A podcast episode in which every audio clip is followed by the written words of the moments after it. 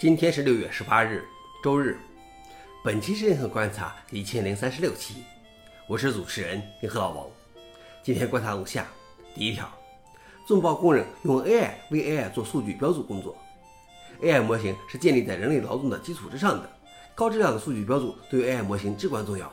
AI 公司通常会雇佣廉价的众包工人做一些数据标注工作，但研究显示，随着 AI 聊天机器人如 ChatGPT 的流行。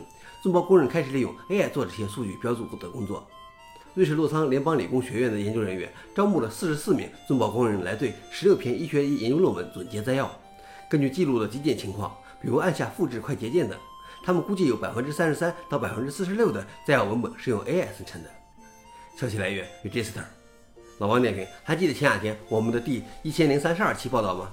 显然，这种 AI 吃 AI 的狗粮的事情已经在发生，并且会越来越多。而且 AI 真的能分清哪些是 AI 生成的吗？可能会越来越难。第二条是 FreeBSD 本月庆祝其三十岁生日。一九九三年六月十九日，从三八六 BSD 项目中分裂出来的 FreeBSD 正式有了这个名字。但第一个正式版本直到一九九三年十一月才发布。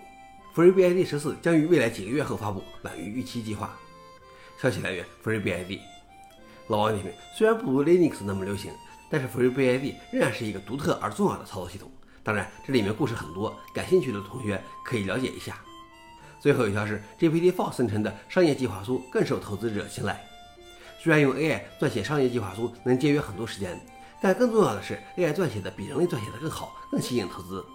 有公司邀请了数百名投资者和企业主，对一组由人类创造和 GPT-4 生成的商业计划书进行评分。他们并不知道有 AI 参与了撰写，而且其中人类撰写的计划书来自于已经获得融资的成功案例。结果显示，GPT-4 生成的商业计划书比人类的更有效，被认为在质量、关键要素描述和问题描述上胜过人类。调查显示，在投资者和企业主阅读了 GPT-4 的计划书之后，投资可能性为人类的三倍。他们认为 AI 生成计划书的说服力是人类的两倍。消息来源：DDNet。老王也许：投资人可能会想，那我为什么不直接投资 AI 创建的企业呢？